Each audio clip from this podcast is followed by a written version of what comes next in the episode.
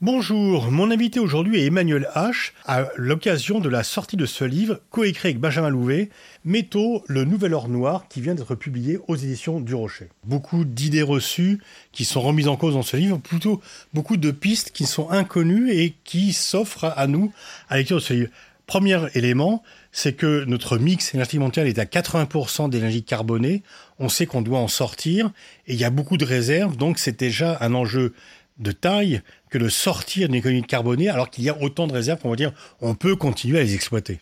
Bonjour euh, Pascal Boniface, merci beaucoup pour l'invitation. Alors effectivement, c'est déjà un enjeu en lui-même, tout simplement parce que bah, j'ai envie de dire depuis euh, depuis la révolution industrielle, on a on a un peu fonctionné par addition énergétique, c'est-à-dire qu'on a empilé euh, du charbon, du gaz, du pétrole, et on vit dans un monde bah, qui ne fait que consommer de plus en plus d'énergie. Et quelque part, on s'est habitué, on s'est complètement habitué, et notamment on s'est habitué au pétrole, qui est un qui est un élément énergétique qui est très très simple à utiliser. Hein, on dit souvent que le pétrole c'est liquide, mais quand on a dit ça, on a tout dit. Pourquoi? Parce que il est facile à extraire, il est facile à transporter et il est facile à utiliser. Et donc quelque part, on est euh, on est un tout petit peu drogué à l'économie pétrolière et donc sortir de cette économie pétrolière et notamment substituer des énergies renouvelables, c'est extrêmement compliqué. Alors euh, pourtant, euh, l'alternative c'est bien sûr de faire une électricité verte. Sauf qu'il y a une nouvelle dépendance qui est celle des métaux. Et donc, le risque que vous illustrez dans ce livre, c'est qu'on passe d'une dépendance au pétrole à une autre dépendance. On ne va pas aller vers une indépendance en allant vers une économie décarbonée. Alors c'est tout à fait vrai. C'est que quelque part on a on a vécu à, mon sens dans deux formes de enfin une forme de paradigme qui était la suivante. Lorsqu'on va sortir des énergies carbonées, on va sortir de la géopolitique des énergies, tout simplement parce que euh, la charge géopolitique, par exemple, du pétrole, du gaz, elle est plus à démontrer bien évidemment. Et donc aller vers le renouvelable, ça voulait dire tout simplement aller vers euh, des énergies vecteurs de paix. Le problème, c'est que, euh, comme mon co-auteur adore le dire, euh, on ne fabrique pas de l'électricité avec du vent et du soleil. Pour fabriquer cette électricité, eh ben, il faut des transformateurs, il faut des accumulateurs électriques, il faut des, des fils de cuivre. Et donc, quelque part, passer d'une économie carbonée à une économie décarbonée, c'est aussi et surtout se reposer de plus en plus bah, sur ce qui font ces, technologies, c'est-à-dire les éoliennes, les panneaux solaires, c'est-à-dire des matières premières. Et les matières premières dans ces technologies bas carbone, bah, il y en a plein. Il y en a plein. Il y a, il y a notamment beaucoup de cuivre, beaucoup d'aluminium. Il y a beaucoup de, euh, de nickel. Il va y avoir du lithium, du cobalt dans les batteries. Et donc quelque part, on va se retrouver enfermé bah, dans une nouvelle dépendance. Et, euh, et, la, et la question, c'est véritablement, est-ce qu'on est prêt à faire face à cette dépendance? Et donc en fait, la transition énergétique n'est pas vraiment tout à fait la voie vers l'indépendance comme on peut l'espérer, le croire ou le penser, mais plutôt, vous l'écrivez, elle se double d'une transition digitale, elle-même gourmande en métaux.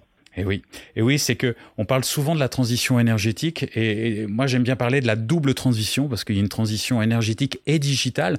On le sait, on le voit, on, on, vit avec, hein. on vit avec euh, nos téléphones, nos ordinateurs et toutes ces connexions internet. Et encore une fois, ce n'est pas neutre. Euh, tout ce qui est relatif au digital et à l'énergie, mais d'autant plus au digital, repose sur des infrastructures, et ces infrastructures reposent elle-même sur euh, des matériaux. Et je dis matériaux au sens large. Pourquoi? Parce que euh, si vous prenez toute la chaîne, on va dire, de production, par exemple, euh, d'une d'un ordinateur ou même d'un centre de stockage qui va stocker des données, eh ben à un moment, il va vous falloir du ciment, donc il vous faut du sable, du gypse, et tout ça. Bah, le problème, c'est que lorsque vous regardez depuis les 1900, depuis les années 70, eh ben, on a été extrêmement gourmand. On est passé de, en termes d'extraction, hein, alors les chiffres, ça veut, ça parle pas forcément, mais autour de 25 milliards de tonnes extraites en matériaux, tout matériaux confondus, à 100 milliards de tonnes extraites aujourd'hui. Par an. Par an. Donc 100 milliards de tonnes, euh, ça veut dire quoi? Ça veut dire que tous les jours, sans le savoir, quand vous êtes levé, euh, Pascal Boniface, ce matin, vous avez dépensé, en termes d'extraction, 34 kilos de matières premières. C'est tout ce qui vous environne qui fait que bah, vous avez une facture journalière de 34 kilos par jour et par personne. Et ça, on l'a complètement oublié. Et on l'oublie pourquoi? Parce que on a tout invisibilisé, on a tout euh, miniaturisé. Hein, votre téléphone portable, euh, eh bien, il pèse 200 grammes dans votre poche. Mais beaucoup de kilos, voire de tonnes en extraction. Eh bien, c'est exactement ça. 200 grammes dans votre poche, entre 70 et 200 kilos de matériaux extraits. Et sur ces 70 à 200 kilos de matériaux extraits, ça dépend de votre téléphone, bien évidemment, eh bien, vous allez avoir une quantité considérable de déchets. Et donc, quelque part, la production de ce type de technologie digitale, c'est une, une, une industrie à déchets. Alors, vous arrivé, parce que vous parliez de la dépendance géopolitique, on dit, bon, plus de gaz et pétrole russe, avant c'était plus de gaz, pétrole du Proche-Orient, bon, après on jamais, mais donc on se dit, bon, l'énergie décarbonée va nous rendre indépendants, et vous écrivez, le lithium et les terres rares, seront bientôt plus importants encore que le pétrole et le gaz. Hmm. Alors ça, c'est euh, notamment euh, Ursula von der Leyen euh, qui a, qui a dit ça dans son discours de l'Union en, septembre 2022. C'est-à-dire, bah, c'est la prise de conscience. Effectivement, on va, on va passer, on va, on va changer de dépendance. C'est plus le gaz, c'est plus le pétrole. Donc c'est le lithium. Donc c'est peut-être le Chili. C'est la Chine qui raffine plus de 60% du lithium. Les terres rares, bah, c'est, c'est la Chine qui en raffine, on va dire, plus de 70%. Donc ça veut dire quoi? Ça veut dire que euh, on passe d'une dépendance à une autre, donc peut-être de pays euh, pour lesquels on a peut-être très peu de relations à l'heure actuelle, mais qui vont devenir des, j'allais dire, des pays pivots dans la transition énergétique. Et donc là, ça va se poser la question de comment on gère cette nouvelle dépendance. Alors vous, vous écrivez, enfin vous démontrez dans votre livre qu'il y a un double défi passer d'une économie carbonée, sachant que bah, tout est production électrique, chauffage, production de plastique, tout est carboné. Donc réussir la transition et réussir une transition qui puisse nous donner une indépendance. Est-ce que ce double défi est réalisable? Vous avez raison. le premier défi, c'est de réussir la transition. Alors, ce, premier défi-là. Il y a deux urgences, en fait. Alors, face à l'urgence climatique, on est obligé. il n'y a pas de question à se poser. Après, se pose la question du, réalisme, et notamment du réalisme des, des, scénarios qui sont proposés pour sortir de, de la question pétrolière. Moi, j'ai presque envie de vous dire, au vu des politiques qui sont mises en place au niveau international, on en est très loin la neutralité carbone et toutes les questions relatives à, j'allais dire, notre sortie des hydrocarbures, euh, nous en sommes véritablement très très loin. Pourquoi? Parce que l'effort qui devrait être fait en termes d'investissement, notamment dans les technologies, il n'est pas fait. Hein. On, devrait, on devrait investir autour de 4000 milliards de dollars par an pour les technologies bas carbone, pour le véhicule électrique, pour les éoliennes, pour les panneaux solaires. On investit 1100 milliards. Donc, faudrait multiplier par 3. Après, on pourrait se poser la question, mais est-ce que c'est beaucoup?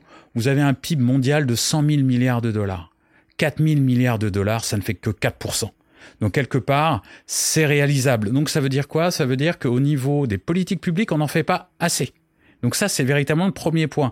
Donc après, pourquoi? Parce que c'est demain, parce que c'est pas l'urgence, parce qu'il y a justement, il y a le, c'est un défi entre le court et le long terme? C'est exactement ça. C'est notamment, il y a, y a un monsieur qui était gouverneur de la Banque d'Angleterre en 2015, qui a posé, qui s'appelle Macarney, qui a posé vraiment le mot sur sur ce, ce, ce que nous vivons.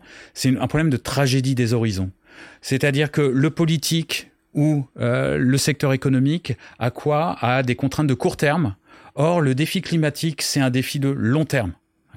Et le problème, c'est que bah, l'intérêt euh, du politique ou l'intérêt euh, du chef d'entreprise, c'est pas forcément le long terme. Et donc quelque part, il va pas aller mettre en cohérence le long terme et le court terme. Il y a les élections. Exactement, et exactement. Et on le voit. Et, et, et, et, notamment dans les dans les dans les questions de neutralité carbone, de ce qu'il faudrait faire, notamment ce qu'il faudrait, j'ai presque envie de dire, imposer, euh, imposer quelque chose à, l'heure actuelle dans, dans, dans certains pays, c'est extrêmement difficile.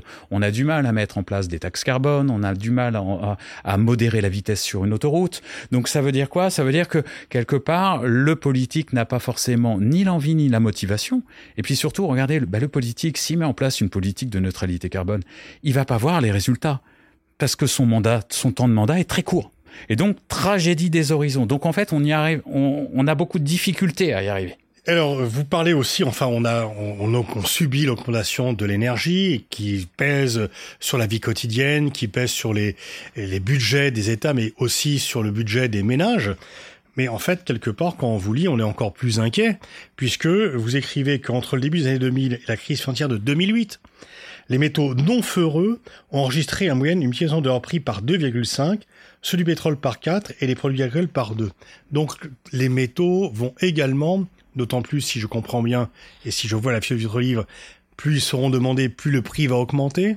Et donc, en fait, là non plus, c'est que en sortant de l'économie que nous connaissons, une économie carbonée, eh bien, ça ne va pas non plus résoudre les questions économiques. Alors c'est un vrai problème que vous posez encore une fois. Pourquoi? Parce que tout simplement, euh, effectivement, on vit dans un monde où on a déjà connu des augmentations de prix des matières premières.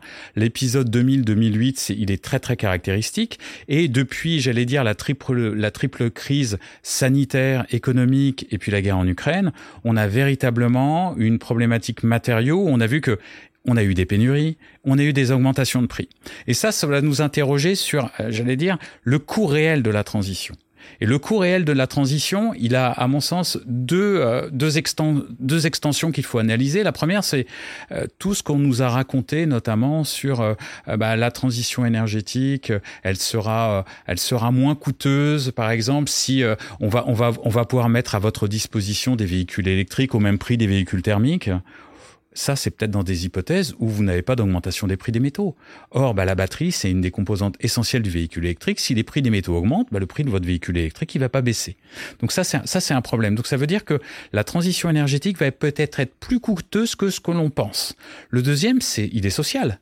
C'est-à-dire que euh, si on a véritablement envie de diffuser ce véhicule électrique, eh bien à un moment, il va falloir véritablement aider les classes les plus euh, populaires pour leur permettre d'accéder à ce véhicule électrique. C'est la fin du mois et la fin du monde. C'est exactement la fin du mois et la fin du monde. Et vous rajoutez à ça une autre, une autre problématique sociale que, qu'on essaie de développer dans le livre, c'est que il, va, il risque de se passer quelque chose d'assez important, notamment dans un pays comme la France où, comme vous l'avez vu, on, on se pose la question de réouvrir, réouvrir des mines.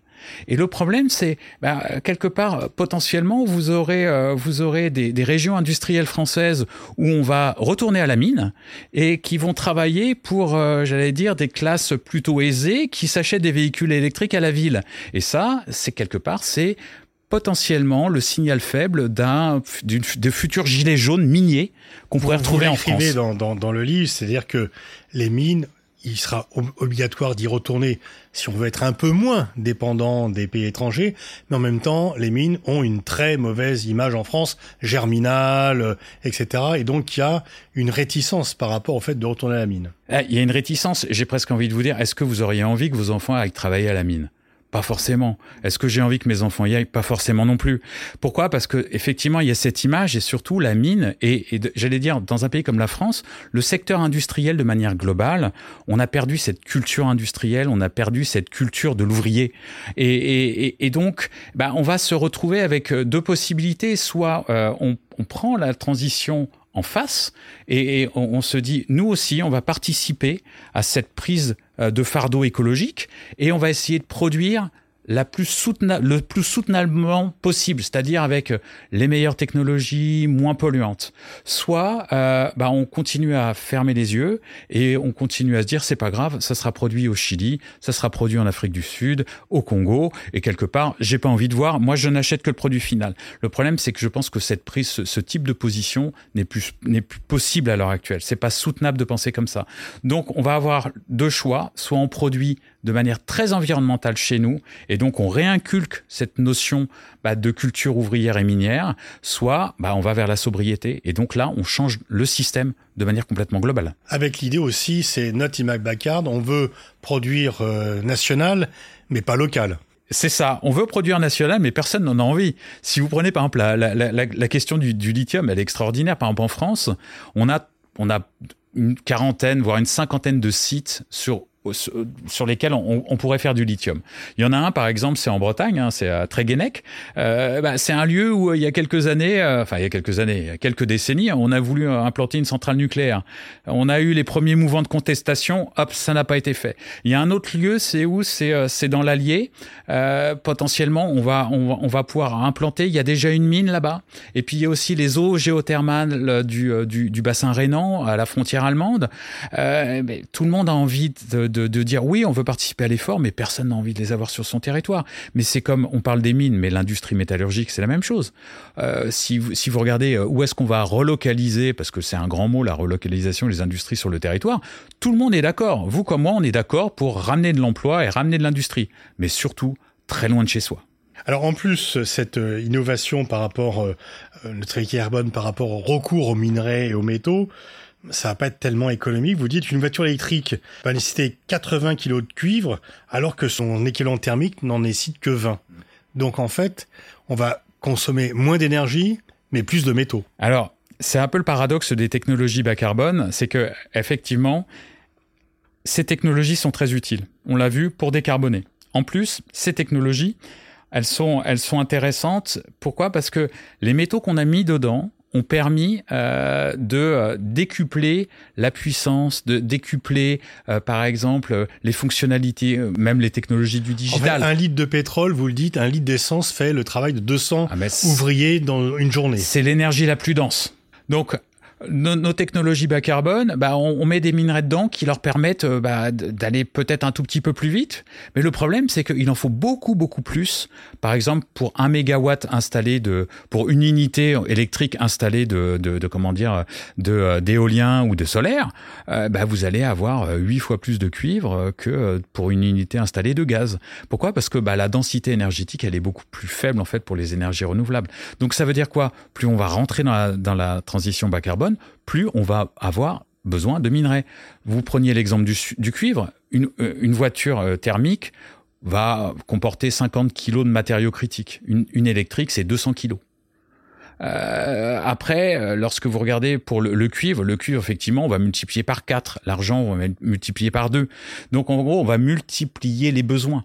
Donc, quelque part, il faut vraiment se, se poser la question de, euh, une fois qu'on a ces technologies bas carbone, bah, euh, faut se poser peut-être la question notamment du recyclage euh, et de la façon dont on les fabrique pour essayer de bah, minimiser en fait le contenu matériau. Avec une autre question, c'est que si on doit réaliser cette transition énergétique, il faut aller vite. Et est-ce que l'on serait capable d'extraire tous les minerais nécessaires pour réussir dans les temps voulus cette transition énergétique? Vous vous posez la question. Alors on pose la question. euh, pourquoi on pose la question? Parce que je vais vous donner deux, deux trois chiffres, mais c'est- ça va être très très simple à illustrer. Pour mettre en place une une mine, par exemple de lithium, il vous faut 5 ans. Pour ce qu'on appelle un salar, c'est-à-dire les, salars sud-américains au Chili, en Argentine, il faut 7-8 ans. Pour une mine de, de nickel, il faut une dizaine d'années. Pour une mine de cuivre, il faut 15 ans. Donc ça veut dire quoi? Ça veut dire que les besoins d'aujourd'hui auraient dû être anticipés il y a 10 ans plus tôt, on va dire, en moyenne. Euh, ça veut dire que euh, potentiellement, si on rentre très rapidement dans la transition bas carbone, on risque d'avoir des pénuries, on risque d'avoir euh, des phénomènes de hausse des prix, tout simplement parce qu'on n'aura pas assez investi. Et au niveau mondial, euh, on projette qu'il faudrait investir autour de 450 milliards de dollars dans les matériaux critiques. On en est à 180. Donc ça veut dire quoi? Ça veut dire que potentiellement, c'est pas tant le, problème, j'allais dire géologique. On va pas manquer de ressources dans le sous-sol, mais on va man- manquer d'entreprises qui vont aller les chercher. On va manquer de capitaux pour aller les chercher. On va peut-être manquer aussi de main d'œuvre. Et quand je dis de main d'œuvre, c'est main d'œuvre qualifiée. Et, donc tout ça fait que, euh, ben, moi je dis toujours que la décennie là qui approche, l'air la 2025-2035, c'est sûrement la décennie la plus dure pour les matériaux parce que tout simplement, euh, on n'a pas assez investi il y a quelques années et on va le payer. Et il faut effectivement, donc, comme on n'a pas assez investi, le prix va forcément monter. Après, vous avez en économie euh, la, pénurie, ça. Enfin, il n'y a, a, pas de pénurie. En gros, il y a des prix qui montent et qui vont aller casser la demande. Et le problème, c'est que encore une fois, on va se retrouver avec euh, avec un choix qui est cornélien. Est-ce que est-ce que on interdit euh, de consommer du cuivre dans un secteur essentiel comme logement, ou est-ce qu'on interdit dans le dans la dans le dans les technologies bas carbone? Dans un des deux cas, c'est pour vivre. Dans l'autre cas, c'est l'urgence climatique. Moi, je ferai pas ce choix. Alors, vous parlez souvent dans votre livre des terres rares. Les Français ne, le public ne sait pas très, pour le public, les terres rares, ce sont les terres agricoles. Ce n'est pas du tout ça. Alors, c'est absolument pas ça. Les terres rares, c'est un groupe de, de, de, de, minéra, de, de minéraux. Il y en a, il y en a 17, hein. euh, et, et, et ces, ces terres rares, faut pas les confondre avec les métaux rares parce que les terres rares, paradoxalement, et ça, c'est un problème sémantique, ne sont pas rares. C'est-à-dire qu'on en trouve beaucoup, on en trouve Alors, bien évidemment. Les, les, terres qui ne sont pas des terres et rares qui ne sont pas rares. C'est exactement ça. En fait, des terres rares, il y en a beaucoup en Chine, mais il y a aussi en Russie, il y en a au Vietnam, en Birmanie, il y en a en Inde, au Brésil, il y en a aux États-Unis, il y en a en Suède. Qu'est-ce que c'est exactement? Alors, ce sont ce sont des éléments euh, métalliques qui vont faire quoi? Qui vont vous permettre d'avoir beaucoup de conductivité. Je vous prends un exemple tout simple. Quand vous allumez votre téléphone portable, vous appuyez sur l'application, tout de suite l'application s'ouvre. Eh ben ça, c'est pas magique. C'est parce qu'à l'intérieur, vous allez avoir par exemple du scandium qui va vous permettre en fait de, de gérer ce signal. Euh, lorsque vous avez, vous voyez une éolienne qui tourne, euh, si elle est offshore, euh, vous avez ce qu'on appelle un aimant permanent. Vous allez aussi retrouver dans les moteurs de véhicules électriques. Et si ça tourne, eh ben c'est parce que vous avez euh, certaines terres rares, notamment euh, du néodyme ou du dysprosium. Et donc vous allez avoir l'ensemble de ces de ces terres rares qui vont vous permettre bah, meilleure conductivité, qui vont vous, vous permettre par exemple que votre téléphone ou que certains certaines technologies ne chauffent pas trop. Voyez. Donc ce sont des éléments, on, on les qualifie souvent de vitamines de l'économie moderne. Et donc, ces vitamines, euh, bah, tout simplement, elles nous ont permis de faire des sauts qualitatifs dans notre vie. Et euh, elles sont pas rares, mais par contre, quand on les extrait, le problème, c'est que environnementalement, eh bien, c'est franchement euh, pas très soutenable. Euh, généralement, elles sont, euh, elles sont extraites à, en majorité avec d'autres éléments qui sont plutôt radioactifs. Et c'est pour ça que bah, dans les années 90, le seul pays qui a accepté de les développer, c'est qui? C'est la Chine. Pourquoi? Tout simplement pour monter en gamme et puis pour pour montrer un tout petit peu que elle a, elle, a, elle voulait s'affirmer sur le sur le sur le marché des Alors vous parlez d'une possibilité d'une sorte d'OPEP euh, des producteurs. L'Indonésie, par exemple, qui est riche euh, en métaux, euh, pourrait créer une sorte d'oligopole, de club, de pays exportateurs de ces métaux pour garantir leurs revenus et donc garantir un coût élevé. Alors oui, alors ça c'est c'est euh, c'est on, observe ça la, la, question de la question des cartels sur les marchés des métaux, euh, ça remonte à dans les années déjà 60 70, on s'était posé la question enfin on s'était il s'était posé la question avec la bauxite ou le cuivre et ça fait une dizaine d'années qu'on parlait d'un cartel du euh, du lithium notamment entre le Chili, la Bolivie, l'Argentine. Et puis en 2022, il y a le ministre de l'investissement indonésien qui a tout simplement dit on va faire un cartel des métaux des batteries. Et alors ça c'est intéressant pourquoi? Parce que on peut avoir plusieurs points de vue en fait sur sur les cartels. Il y a le, le pre premier point de vue, c'est de dire au final attention c'est un cartel, euh, ça va faire comme l'OPEP, ils vont contrôler les prix. Bon, si vous connaissez un tout petit peu le cartel de l'OPEP, c'est un peu plus compliqué qu'ils contrôlent les prix. Ils le contrôlent en partie. Mais surtout, on peut peut-être aussi se poser la question de est-ce que ça permettrait pas, notamment, d'avoir des prix stables Peut-être plus élevés, mais stable.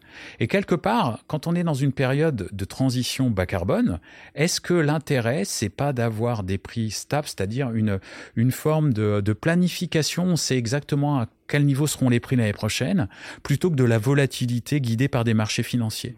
Donc quelque part, faut pas avoir trop peur de cette question des cartels, parce que en plus, il faut, à mon sens, le côté stabilisateur. Exactement, le côté stabilisateur. Encore une fois, euh, le côté américain du cartel, c'est il faut pas de cartel, c'est pas bien. Oui, sauf que là, on est dans des temps où justement un petit peu de, de, de stabilité, ça serait pas mal. Après, moi, je prends plutôt ces signaux-là parce que avant d'y arriver, quand même, il va y avoir beaucoup d'étapes il faudrait nationaliser euh, les secteurs miniers dans ces pays. Or, ils ont quand même besoin d'investissement. Euh, deuxième problématique, c'est que lorsque vous regardez un petit peu comment euh, comment ça se passe dans le domaine minier, vous avez ceux qui produisent les minerais et vous avez ceux qui les transforment. Celui qui en majorité transforme ces minerais en métal, bah c'est qui? C'est la Chine. Quelque part, le premier cartel sur le, les marchés des métaux, c'est le cartel chinois. Vous dites que l'Afrique subsaharienne présente le double avantage d'être extrêmement riche en ressources et riche aussi en main-d'œuvre. Mais petit problème, gros problème, c'est que les recettes fiscales tirées des activités extractives sont faibles et que la redistribution n'est pas tout à fait au rendez-vous. Alors effectivement, en Afrique subsaharienne, euh, il y, a, à mon sens, deux problèmes principaux. Euh, le premier, c'est le droit minier, c'est-à-dire que les, les, entre, entre le, le, les, les, entreprises internationales et puis euh, les gouvernements, le droit minier n'est pas forcément très très bien défini, mais surtout, il est très avantageux pour les firmes internationales. Et puis le deuxième problème, c'est la présence des investissements euh, chinois, euh, notamment en Afrique subsaharienne, notamment on le voit dans le secteur du cobalt euh, au Congo, où on voit que bah, notamment euh, la Chine, elle impose autant la politique économique que le gouvernement impose sa politique économique. Pourquoi? Parce que bah, ces entreprises extraient le, cobalt et la Chine va raffiner 70% du cobalt, comment dire, qui est extrait au, au Congo. Donc du coup, vous avez cette problématique quand même très très prégnante de la Chine sur les marchés et notamment en Afrique subsaharienne. Merci Emmanuel, je renvoie à la lecture de votre livre, coécrit avec Benjamin Louvet, Métaux rares, le nouvel or noir, ça vient d'être publié aux éditions du Rocher.